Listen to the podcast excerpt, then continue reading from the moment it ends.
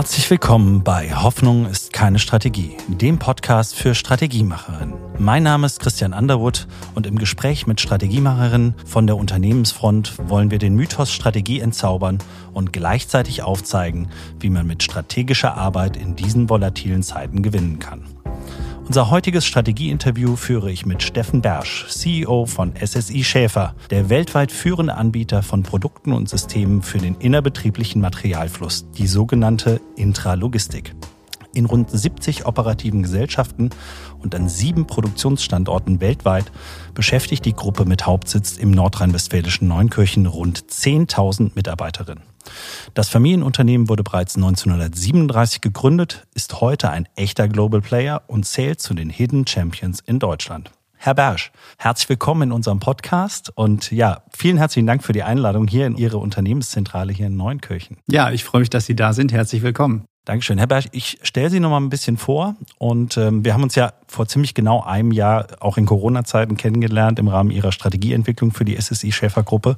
Ausschließlich virtuell. Von daher ist es heute noch schöner, mal vor Ort zu sein und äh, mit Ihnen darüber zu sprechen, welche neuen Wege Sie auch in den vergangenen zwei Jahren jetzt hier an Ort und Stelle bei SSI Schäfer gegangen sind, wie die Entwicklung und Umsetzung der neuen Strategie vorangegangen ist und äh, ja, was Sie da auch als Learning vielleicht mitgenommen haben und auch teilen möchten mit unseren Hörern. Bevor wir aber damit einsteigen, nochmal vielleicht ein ganz kurzer Abriss zu Ihrem Leben, woher Sie kommen. Sie sind studierter Diplom-Ingenieur für Lebensmitteltechnologie. Spannendes Thema auf jeden Fall waren rund 20 Jahre beim Maschinenbauer GEA in unterschiedlichen Positionen tätig und in den letzten vier Jahren davon im Vorstand der Gruppe. Sie sitzen neben einigen Aufsichtsräten im Kuratorium des Fraunhofer Instituts für Entwurfstechnik Mechatronik und seit nun knapp zwei Jahren verantworten Sie als CEO die Geschicke der gesamten SSI Schäfergruppe. Ja, vielleicht starten wir einfach mal mit dem Umfeld, in dem Sie und Ihr Unternehmen sich bewegt, mit den Trends in der Intralogistik. Jetzt sagt vielleicht jeder Intralogistik, was hat das denn mit mir zu tun? Das betrifft uns alle. Seit Corona, glaube ich, noch mehr. Wollen wir alle schnell alles geliefert haben, so wie wir es wollen, am besten on demand am gleichen Tag. Und ähm, das ist ein sehr dynamisches Umfeld. Da ist viel Bewegung drin und wenn ich das jetzt mal so von außen beurteilen darf, aber ja, wie entwickeln sich die Märkte in ihrem Feld und insbesondere auch, welche Erwartungen haben Verbraucher, die damit auch dann an ihre Kunden herangetragen werden? Ja, in der Tat ist es so, dass äh, das Thema Intralogistik immer gar nicht so richtig bekannt ist, aber es sind halt im genommen all die Lagerprozesse, die stattfinden, damit Güter und Waren zu uns nach Hause kommen. Wenn wir also sagen, wir bestellen uns irgendwie Schuhe übers Internet, dann müssen die ja irgendwie zu uns kommen und das machen dann eben viele Anlagen von uns, äh, Roboter, äh, Fördertechnikanlagen, also sehr viel Automation, die dabei eine große Rolle spielt. Mhm. Und das ist im Wesentlichen die Intralogistik, also alle Prozesse, die innerhalb eines Lagerstandortes dann stattfinden. Ja, wir alle haben gesehen, dass in der Zeit, als die Corona-Pandemie so Richtung Februar, März mhm. des Jahres 2020 losging, der stationäre Handel eigentlich so ein bisschen an Bedeutung verloren hat und wir alle dann gesagt haben, okay, wir müssen ja irgendwie an die Sachen rankommen. Äh, und dann haben wir uns alle äh, ans Internet gesetzt und haben uns die Sachen halt äh, dann äh, bestellt. Und mhm. äh, wir sehen halt, dass dieser Trend, der eigentlich schon vorher da war, durch Corona eigentlich nochmal äh, deutlich beschleunigt wurde und äh, wir als Konsumenten eigentlich auch unsere Erwartungen immer weiter nach oben geschraubt haben. Das heißt, wir sagen, ja, wir wollen das eigentlich nicht in drei Tagen haben, sondern in zwei oder besser in einem Tag. Oder andere sagen sogar, na, wenn ich das doch morgens bestelle um 10, dann will ich das ganz gerne auch irgendwie um 15 Uhr bei mir zu Hause haben. Am besten aber dann auch genau um 15 Uhr und nicht um 16 Uhr. Das heißt, da ist sehr viel Individualisierung dabei. Ähm, es kommt auch dazu, dass wir als Konsumenten oft sagen, wir wollen unsere Produkte dann eben speziell gebrandet haben für uns. Wir wollen ganz spezielle Leistungen haben, also ganz individuelle Lösungen für uns. Äh, wir wollen das alles immer nachverfolgen. Wir wollen ganz genau wissen, wo unser Paket gerade ist. Und am liebsten soll das natürlich auch alles für uns dann ganz besonders nachhaltig sein. Wir wollen also auf den äh, den Footprint, den CO2-Footprint, den wir da produzieren, schon irgendwie so ein bisschen achten. Und das ist das, das sind die Herausforderungen, mit denen wir äh, in diesem, in diesem Markt der Intralogistik äh, mhm. umgehen müssen. Absolut. Und jetzt haben Sie ein traditionsreiches Familienunternehmen ne, in Deutschland.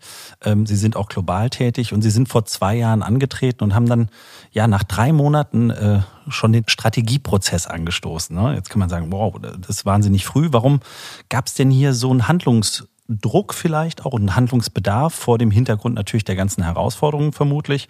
Aber ja, was waren denn auch die ersten konkreten Schritte, wie Sie das angegangen sind? Ja, also wir hatten uns äh, natürlich im Vorfeld zusammengesetzt mit all den Entscheidern, die im Unternehmen eine Rolle spielen, die auch seitens der äh, Eigentümerfamilie eine Rolle spielen und haben gesagt, das Unternehmen muss eigentlich mal durch einen strukturierten Strategieprozess gehen. Ähm, ich glaube, in so einem Veränderungsprozess von internem Familienmanagement auf externes Management ist es, glaube ich, angebracht, dass man das einmal miteinander definiert. Mhm. Und als wir dann die Frage gestellt haben in die Belegschaft hinein, in die Führungskräfte hinein, was stellt ihr euch denn eigentlich unter einem Strategieprozess vor?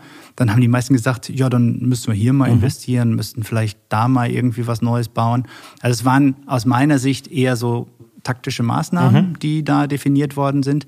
Aber es war nicht das, was ich mir eigentlich unter so einem Prozess vorstelle. Und äh, dieser Prozess, den ich mir dabei vorgestellt habe, der war eigentlich im Wesentlichen zu sagen, wir definieren ein strategisches Leitbild. Wir definieren sozusagen Leitplanken für das Unternehmen und geben den Managern und den Mitarbeitern dann die Freiheit, auch innerhalb dieser Leitplanken ihre eigenen taktischen Maßnahmen und mhm. strategischen Ausprägungen zu definieren. Also das war so die, mhm. die Grundidee.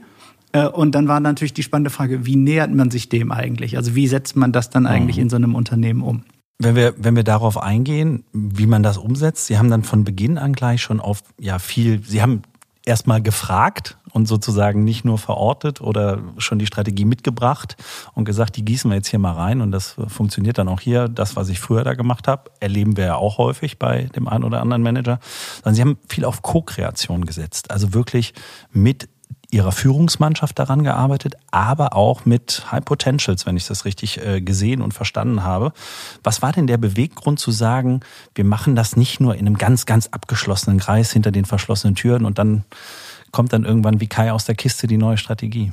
Ich glaube, dass das nicht der richtige Ansatz ist. Also wenn man sagt, man will sein Unternehmen in einer modernen Art und Weise führen, dann äh, bedeutet das ja, dass man nicht von oben eine Strategie verordnet, mhm. sondern dass man sagt, etwas, das das Unternehmen dann umsetzen soll als neue strategische Leitlinie, muss auch aus dem Unternehmen heraus entwickelt sein. Wir wollten also nicht eine Situation produzieren, wo wir top-down, im Grunde genommen im stillen Kämmerlein uns irgendwas ausdenken und dann einmal ins Unternehmen reinrufen und das ist die neue Strategie und dann machen wir noch einen tollen Namen dran, der mhm. irgendwie heißt Future Ready 2040 oder so. Mhm. Das wollten wir natürlich irgendwie nicht machen, sondern wir wollten sagen, wir setzen erstmal auf eine, auf eine relativ lange Diskussion mit äh, der Belegschaft, mit den Führungskräften um so in diesen, in diesen Meinungsaustausch zunächst mal reinzukommen mhm. und zu verstehen, wo eigentlich der Schuh ganz genau drückt. Und äh, das war der Angang.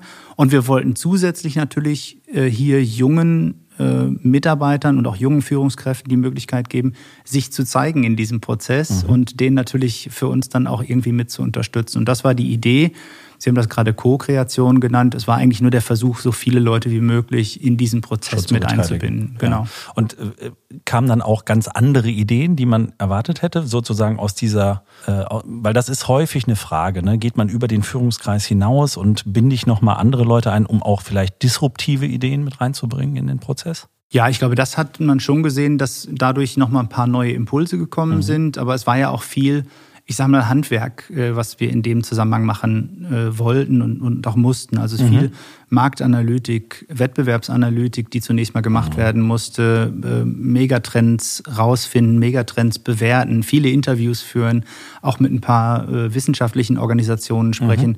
um zu gucken, wie wir, was, was heißt denn das eigentlich für uns? Also wenn da jetzt irgendwie Urbanisierung ist, also die Leute ziehen alle in die Großstädte rein, äh, oder wir haben Bevölkerungswachstum. Was, was bedeutet das am Ende eigentlich für ein Unternehmen wie SSI Schäfer? Mhm. Alle sprechen über Nachhaltigkeit äh, oder, oder den Trend zu Nachhaltigkeit. Was bedeutet das für so ein Unternehmen wie SSI Schäfer? Und um diesen Prozess anzustoßen, der jetzt auch weit weg ist, sozusagen von der Definition taktischer Maßnahmen, mhm. war es eigentlich wichtig, äh, hier eine Gruppe von Leuten zu haben, die auch Spaß hat daran, eben solche Interviews zu führen und, mhm. und, und sich damit kritisch auseinanderzusetzen. Mhm. Welche Rolle spielt an der Stelle dann Kultur? Also Kultur sozusagen, sich auch über solche Themen auseinanderzusetzen, die auch zu verbalisieren und auch mal, ja, sich zu trauen, äh, dem großen neuen Chef dann auch oder auch in so einer Führungsrunde dann auch mal Dinge auszusprechen, die vielleicht auch nicht immer schön sind. Also wirkliche brutale Wahrheiten. Na, ich glaube, das ist ja, glaube ich, immer ein Thema irgendwo. Gerade mhm. wenn man jetzt versucht, ein Unternehmen, das aus einer äh, sagen wir, aus einer gewissen Historie herauskommt, möglicherweise aus einer etwas direktiveren Führung kommt, mhm. in eine etwas kooperative Führung zu mhm. überführen, dann hat man immer kulturelle Themen, weil das ja auch erstmal gelernt werden muss. Es muss mhm. gelernt werden, ich darf hier meine Meinung sagen. Ich äh, kann auch dem dem CEO oder Führungskräften hier äh, äh, eine Kritik geben, die nicht zur Entlassung führt. Darf sie ja gar nicht, sondern es muss ja, muss ja ein freier Raum da sein. Und das haben wir irgendwie versucht, mit den verschiedenen Mitarbeitern hinzukriegen und sie dann auch zunächst mal zu öffnen. Ich glaube, das war ein relativ gut geschützter Raum, in dem wir alle darauf vorbereitet haben und, und diesen Diskurs dann eben auch zugelassen haben. Mhm. Wie lange hat dieser Prozess gedauert? Also es war jetzt sozusagen erstmal dann die Gruppenstrategie, die Sie definiert haben? Ja, wir haben uns sogar, wir haben es sogar noch ein bisschen, bisschen kreativer gemacht. Also mhm. ich, ich, hatte aus meiner eigenen Erfahrung heraus viele Strategieprozesse gesehen, die eher so top-down gelaufen sind mhm. oder auch mit Blick auf Co-Kreation ähm, auch, auch Mitarbeiter eingebunden worden sind. Aber das war dann sehr, ich sag mal, ich nenne das mal so ein bisschen so ein bisschen Excel basiert irgendwie. Das heißt, dass man sagt, ich bin heute am Punkt A und ich will zu Punkt B mhm. und dazwischen sind sieben Prozent und äh, das sind so sieben Maßnahmen, die man irgendwie machen muss. Mhm.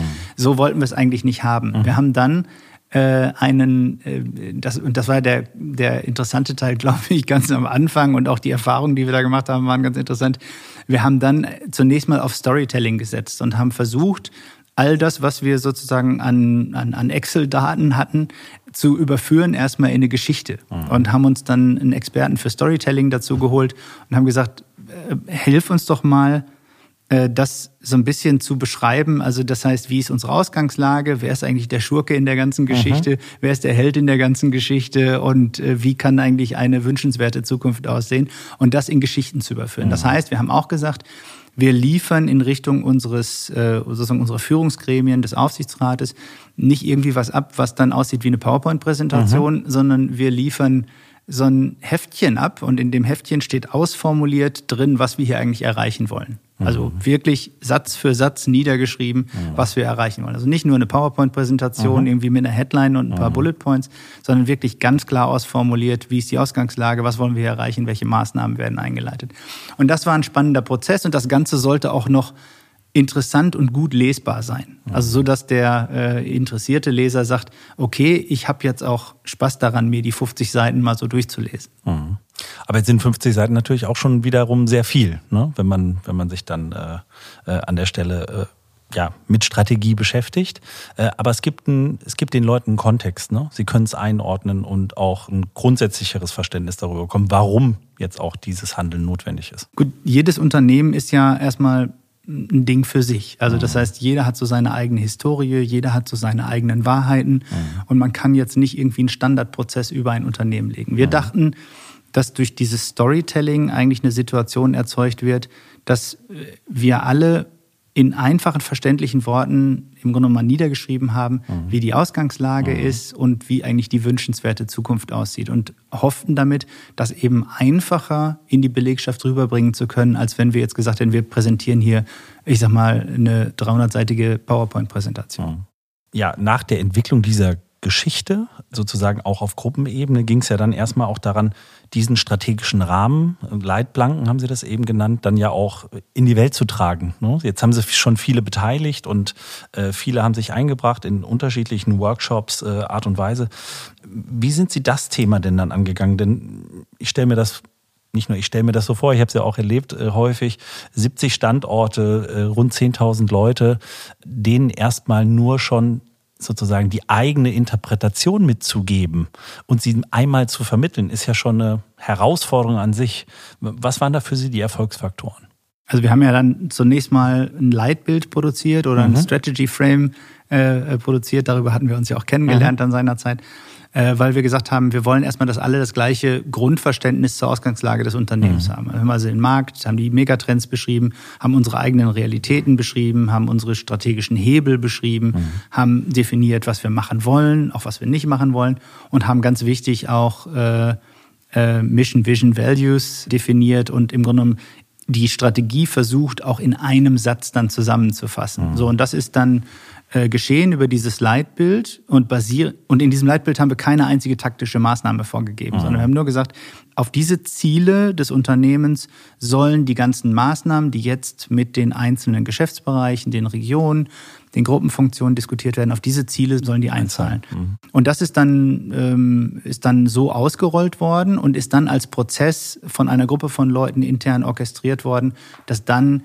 die einzelnen Fachabteilungen unter dieser Maßgabe ihre Ideen entwickeln, mhm. welche strategischen Maßnahmen umgesetzt werden sollen. Mhm. Also sozusagen dann nochmal auf die nächste Ebene gebracht und dann nochmal ganz spezifisch, aber im strategisch vorgegebenen Rahmen auf die Zielsetzung die KPIs einzahlend, dann genau. äh, alle, alle zu aktivieren. Ja, und wir haben dann, das muss man vielleicht auch nochmal dazu sagen, wir haben dann die ganze Zeit versucht, natürlich immer dran zu bleiben, also mitzukriegen, was passiert da eigentlich ja. ganz genau um dann auch auf der Finanzseite, also für die Mittelfristplanung des Unternehmens, die notwendigen Investitionen, äh, die sagen wir, notwendigen Mittel, die dafür, die, die für diese Umsetzung der Strategie notwendig sind, dann auch entsprechend bereitzustellen. Also wir haben versucht, die strategische Finanzplanung zu machen mhm. und haben die Mitarbeiterinnen und Mitarbeiter daran arbeiten lassen, sozusagen die taktischen Maßnahmen entsprechend des Leitbildes auszuarbeiten. Mhm also es macht ja auch Spaß, ne? neue Dinge zu entwickeln, aber das macht man ja dann nicht nur auf der grünen Wiese und ein bisschen operatives Tagesgeschäft gibt's ja dann auch noch bei Ihnen. Ne? Wie haben die Menschen das bei Ihnen so erlebt? Also das ist ja auch ein bisschen eine Doppelbelastung, schon in die Zukunft zu denken und an der Zukunft zu arbeiten, aber gleichzeitig sich mit den, ja, mit den Realitäten, die heute vielleicht noch bei weitem nicht da sind, wo Sie natürlich hinwollen, weil sonst wäre es nicht die Strategie oder das Ziel, das Leitbild. Wie sind Sie damit umgegangen? Ja, das ist ja auch so ein Lernprozess eigentlich für alle. Ne? Mhm. Das heißt, dass man, dass man sagt, ähm, ihr wollt, äh, wir wollen diese Projektarbeit nicht verstanden wissen als so eine Art One-Off, sondern eigentlich als einen kontinuierlichen Prozess. Mhm. Also wir haben das normale Day-to-Day-Business, das muss logischerweise gemacht werden, mhm. aber die Projektarbeit ist sozusagen ein kontinuierlicher Bestandteil. Das heißt, um das Unternehmen voranzubringen, jedes Unternehmen, das ist also nicht nur spezifisch für dieses, muss man immer wieder individuelle Projektarbeiten machen und mhm. versuchen, ständig daran zu bleiben und, und mhm. die einzelnen äh, Fachbereiche und Themen dann auch weiterzuentwickeln. Mhm. Und dann war da so ein Momentum da, dass alle auch gesagt haben, super, jetzt gibt es so eine positive Perspektive, aber gleichzeitig natürlich auch eine Transformation, die dann vielleicht auch schon parallel teilweise losgelaufen ist. Oder? Ja, ich glaube ja immer, dass äh, Transformation ähm, und Strategieentwicklung sich so ein bisschen widersprechen, weil Transformation mhm. oft negative mhm. Kommunikationselemente mhm. hat oder auch negative Erfahrungen mit sich bringt, mhm. weil man durch so ein Tal der Tränen irgendwie ja. durch muss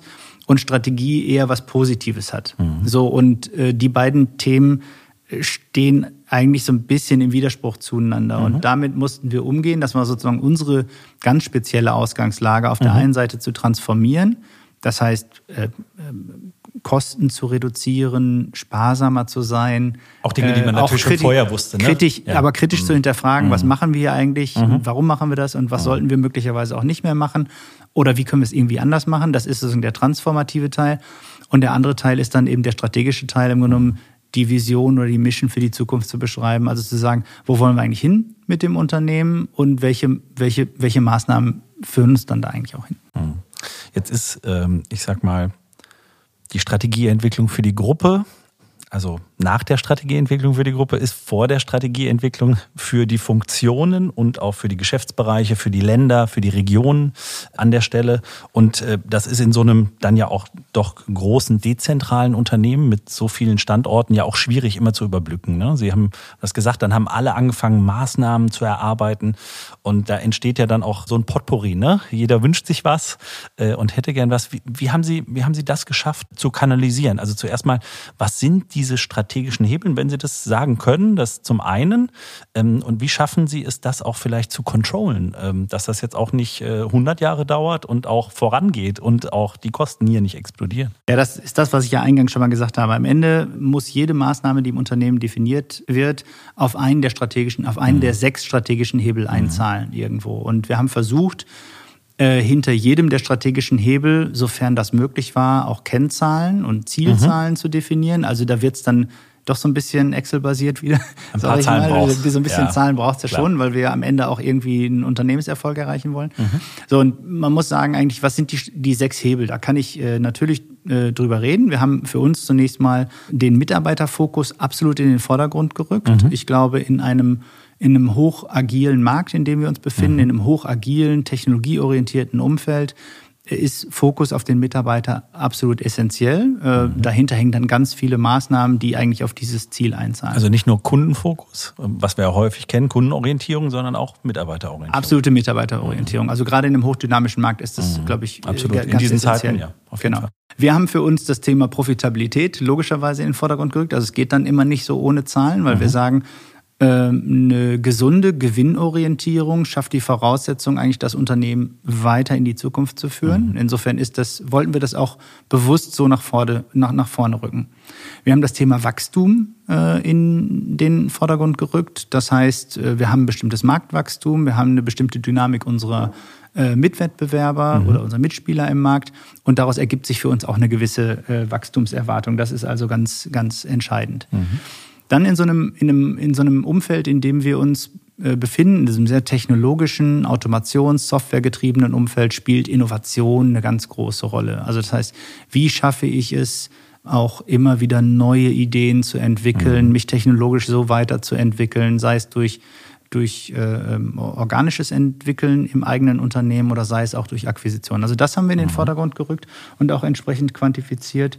Wir haben, und das haben Sie gerade auch äh, gesagt, das Thema Kundenzufriedenheit. Das hört sich jetzt ein bisschen abgedroschen an, aber äh, natürlich in den Vordergrund gerückt. All das macht keinen Sinn, wenn wir nicht absolut zufriedene Kunden haben, die mhm. sagen, ja, da wollen wir auch das nächste Projekt kaufen oder dieses Unternehmen wollen wir dann auch weiter, weiter äh, empfehlen.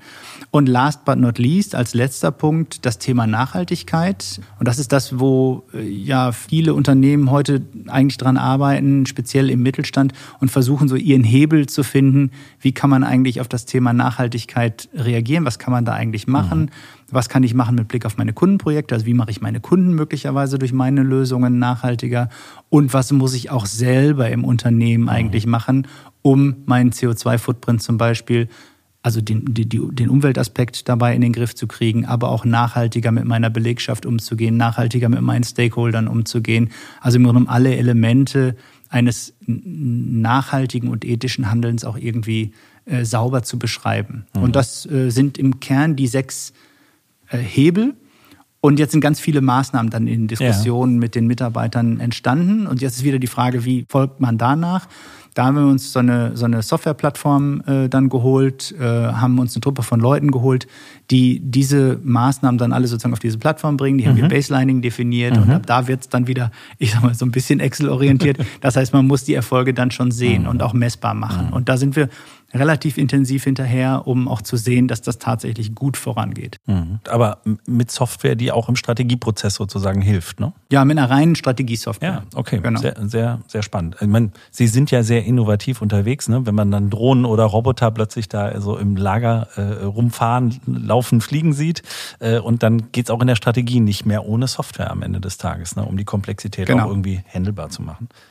Ja, zum Abschluss, wir sind schon eigentlich fast am Ende und deshalb würde ich das Thema Nachhaltigkeit gerade nochmal aufgreifen, denn insbesondere im strategischen Bereich, nachher auch im operativen, ja, spielt dieses Thema heute für viele Unternehmer, für viele Manager eine ganz, ganz große Rolle und ähm, viele fragen sich aktuell im Moment, wie bringe ich das denn jetzt mit meiner Unternehmensstrategie zusammen? Sie haben jetzt schon so ein paar Hinweise gegeben, wo Sie das eingebaut haben. Und das hat bei Ihnen mehrere Ebenen, also vom Leitbild, von der Vision über die strategischen Hebel, äh, aber auch in der Value Proposition spielt das, glaube ich, eine Rolle. Was würden Sie äh, den Kollegen, nenne ich das jetzt mal, mit auf den Weg geben, wenn Sie sich mit so einem Thema jetzt beschäftigen wollen und wenn Sie das wirklich auch zu einem Herzstück der Unternehmensstrategie machen wollen und gleichzeitig auch noch Geld verdienen? Ja, genau. Also äh, ich hatte ja eingangs gesagt, dass oft unter Strategie eben das Erfinden oder Entwickeln von, wir würden das sagen, taktischen Maßnahmen mhm. steht. Also das heißt eine, eine konkrete Maßnahme, die mich irgendwo hinbringt.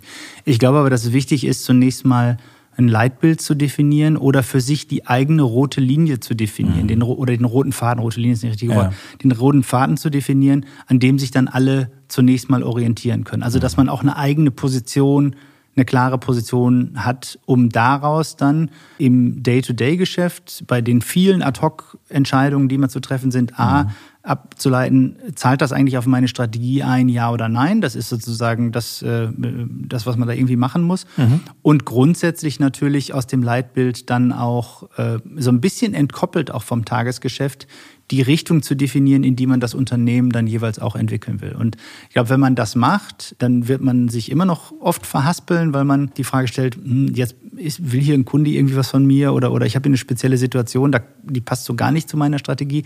Aber es hilft doch zumindest, dass man einen Orientierungspunkt hat, dass man mhm. sagen kann, okay, ich mache das jetzt, ich fokussiere darauf, weil das mir irgendwie hilft. Oder ich fokussiere eben auch nicht drauf, weil es mhm. mir eigentlich langfristig nicht weiterhilft. Mhm. Was hätten Sie nochmal für ein ja, für einen ganz konkreten Ratschlag zum Abschluss, wenn es so Strategieprozesse gibt. Sie haben jetzt schon ein paar äh, in, Ihrer, in Ihrer Karriere mitgemacht, äh, jetzt hier nochmal einen doch auch anderen Strategieprozess gestaltet. Was würden Sie den Kollegen da draußen mitgeben und zu sagen, wenn Sie jetzt morgen in Ihren Strategieprozess gehen, worauf sollten Sie achten? Ich glaube, das kann man nicht so richtig sagen, weil ja jedes Unternehmen irgendwie ein bisschen anders ist. Mhm. Aber ich glaube, was halt tatsächlich oder was uns extrem geholfen hat, war das Ganze einfach niederzuschreiben, wirklich mhm. sich die Mühe zu machen, auszuformulieren, was man erreichen will. Also Sprache. Also Sprache, klare Sprache, eindeutige Sprache äh, das wirklich eindeutig zu beschreiben und nicht immer nur so Bullet Points zu machen. So Bullet Point mhm. könnte sein irgendwie China Wachstum ja, ähm, aber das hilft nicht, ne? sondern ich muss dann wirklich sagen, ich habe in China eine Ausgangssituation, die sieht wie folgt aus. Mhm. Ich habe folgende Wettbewerber. Also wirklich mhm. einfach mal in einem Text niederzuschreiben weil man äh, durch das Schreiben, ich glaube, die Erfahrung macht jeder von uns auch, mhm. selbst wenn man nur einen Brief schreibt oder so, dass man durch Schreiben Klarheit bekommt. Mhm. Und, und, dieses Schreiben bringt eine ganze Menge. Wunderbar. Wunderschönes Schlusswort, Herr Bersch. Ich sage ganz herzlichen Dank für die Einladung. Vielen Dank für die Einblicke. Auch nicht selbstverständlich. Und von daher wünsche ich Ihnen weiterhin viel Erfolg auf dem Weg und SSI-Chef. Ja, hat viel Spaß gemacht. Herzlichen Dank. Dankeschön.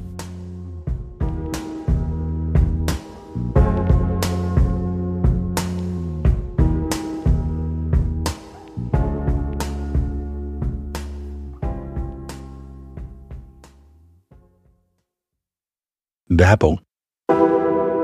Am 16. Mai ist es wieder soweit. Unser Strategy Summit findet statt. Die Strategiekonferenz für echte Strategiemacherinnen im deutschsprachigen Raum. Dafür haben wir wirklich ein tolles Programm zusammengeschraubt mit echten Strategiemacherinnen von der Front, die euch zeigen werden, wie ihr Strategie digital noch einfach besser machen könnt. Dafür haben wir unter anderem Speaker wie Mark Pollock, CEO der Tränkwalder Gruppe und Rüdiger Rath, CEO der Cancom Gruppe, mit am Start in Düsseldorf bei Infosys im Tech and Innovation Center. Was müsst ihr jetzt noch tun? Geht auf unsere Seite, findet ihr auch in den Shownotes www.strategy-summit.de und sichert euch jetzt euer Ticket mit dem Gutscheincode Community10. Community alles groß geschrieben und 10 als Ziffer. Wir freuen uns auf euch. Wir sehen uns in Düsseldorf. Ende der Werbung.